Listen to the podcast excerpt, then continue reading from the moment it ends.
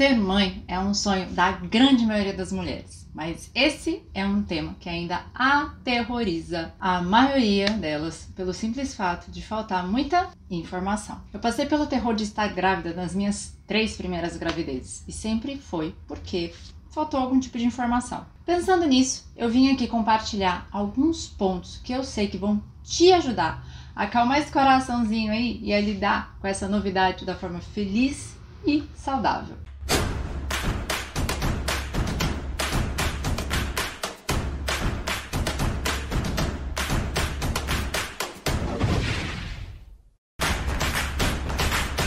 Se você está assistindo esse vídeo, eu imagino que você esteja gravidinha ou gravidinho. Então eu já vou te dar os parabéns. Se você não tá, parabéns do mesmo jeito, porque se você tá vendo esse vídeo é porque você tá buscando informação de valor. E aproveita que a gente tá falando sobre buscar informação de valor, já dá o seu like aqui e ajuda esse vídeo a chegar a mais pessoas que também estão apavoradas por estarem grávidas ou só de pensar em engravidar.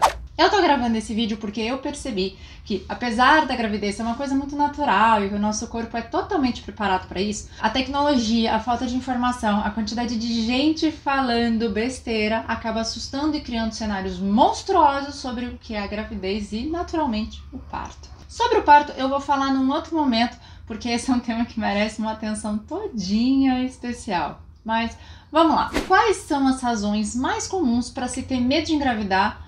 Ou medo da gravidez. É ouvir a experiência das outras pessoas. Quem de nós nunca ouviu alguma mulher próxima compartilhando as suas experiências sobre ser mãe, falando frases do tipo: Filho prende, filho tira liberdade, eu tive que deixar de estudar pra, pra cuidar do meu filho, eu deixei meu casamento nunca mais foi o mesmo, eu não tenho tempo para mim como eu tinha antes, blá blá blá blá blá blá blá. São relatos como esse que fazem com que você comece a se questionar e internalizar medos do tipo: medo de perder o bebê, medo de sentir dor, de não dar conta de cuidar do bebê, do corpo não voltar ao normal, do impacto na carreira. A questão é que as preocupações e inseguranças elas vêm por causa desse relato das outras pessoas e na verdade você nem sabe o que realmente aconteceu. Na maioria das vezes você se deixa impressionar com relatos que são meias verdades, no sentido de que não foi somente a gravidez que causou aquele impacto na vida da pessoa, mas como ela mesma acredita dessa forma, ela acaba responsabilizando a gravidez como a causa de todos os males.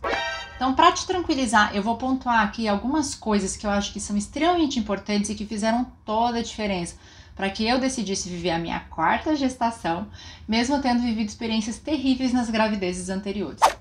1. Um, queira engravidar. Ah, parece óbvio, né? Mas tem muita mulher aí que se sujeita a engravidar só para fazer a vontade da família, do marido, ou simplesmente porque ela acredita que é dever da mulher constituir família. Não faça isso, não. Se você não tem desejo de ser mãe, não assume essa responsabilidade. É a pior coisa que você faz, porque cuidar de um outro ser humano por pura obrigação é ruim demais. Quando você engravida por vontade, desejo próprio, de forma consciente, tudo fica mais leve, mais natural e mesmo que seja fisicamente desafiador, tudo vale a pena.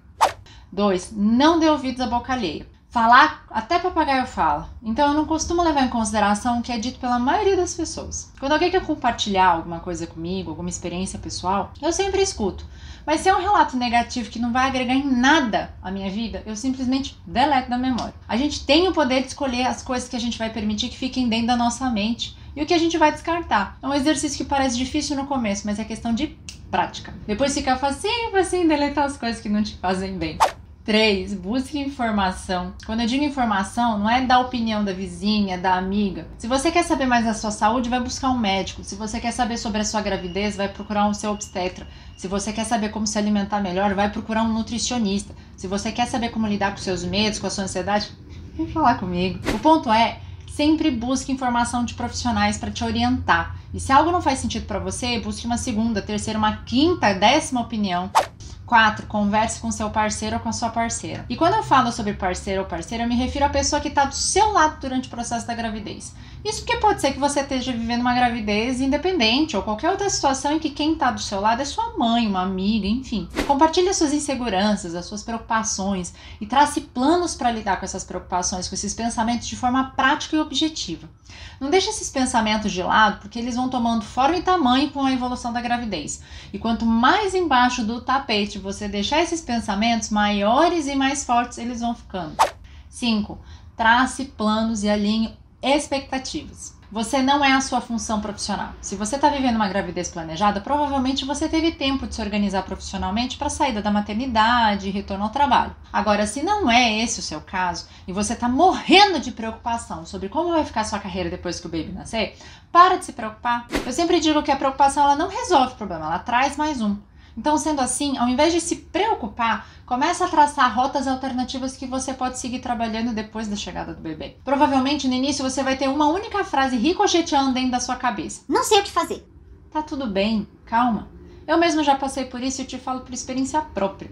Você descobre novas formas e caminhos para ganhar dinheiro. 6. Cuida da sua saúde mental para você ter saúde física. Uma das razões que me fez gravar esse vídeo é para te ajudar a manter a sua saúde mental. Porque sem ela, você vai se entupir de comer, vai se largar no sofá nos finais de semana e vai descuidar da sua saúde. Isso vai fazer com que você perca o controle do seu peso, vai ficar muito mais difícil de recuperar o corpo que você tinha antes da gravidez. Por isso, para, respira e toda vez que você sentir vontade de voar sobre um pote de mousse de chocolate ou comer três pizzas inteiras, busque alternativas mais saudáveis para comer, para conter essa ansiedade. Doido e pratique exercícios para que façam você gastar um pouco mais dessa energia que está acumulada dentro de você. E claro, tudo isso com acompanhamento médico. Tomando cuidado com esses pontos, eu tenho certeza que a sua gravidez vai ser muito mais tranquila, você vai se sentir muito mais segura e, consequentemente, o seu bebê vai chegar se sentindo amado e acolhido do jeito que ele merece.